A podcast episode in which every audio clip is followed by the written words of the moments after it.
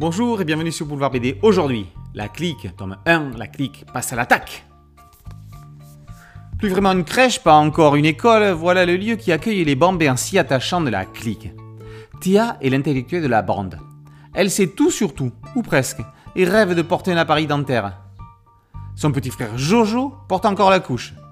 Il n'est pas encore propre et le fait savoir. Max est le grand du groupe.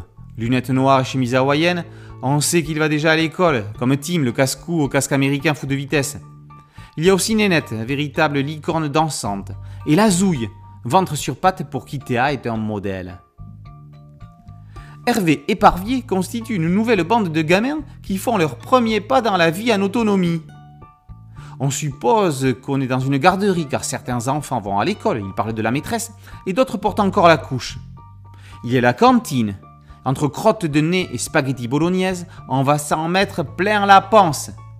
Il y a la récré, avec bac à sable, panier de basket et tourniquet. Après quelques années où on l'a plus vu en plus lu en tant que scénariste, Steve revient à ses premières amours, le dessin. On retrouve avec plaisir son graphisme rond et enfantin dans lequel il a simplifié les décors pour aller à l'essentiel. Les personnages de Steve sont drôles au premier regard. On a tout de suite envie de faire partie de leurs amis.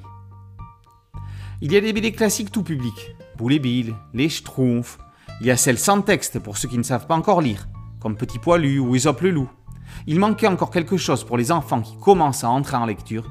Sti et Éparvier s'engouffrent avec talent dans le créneau. La clique, tome 1, La clique passe à l'attaque, par Sti et Éparvier, est paru aux éditions Glénat.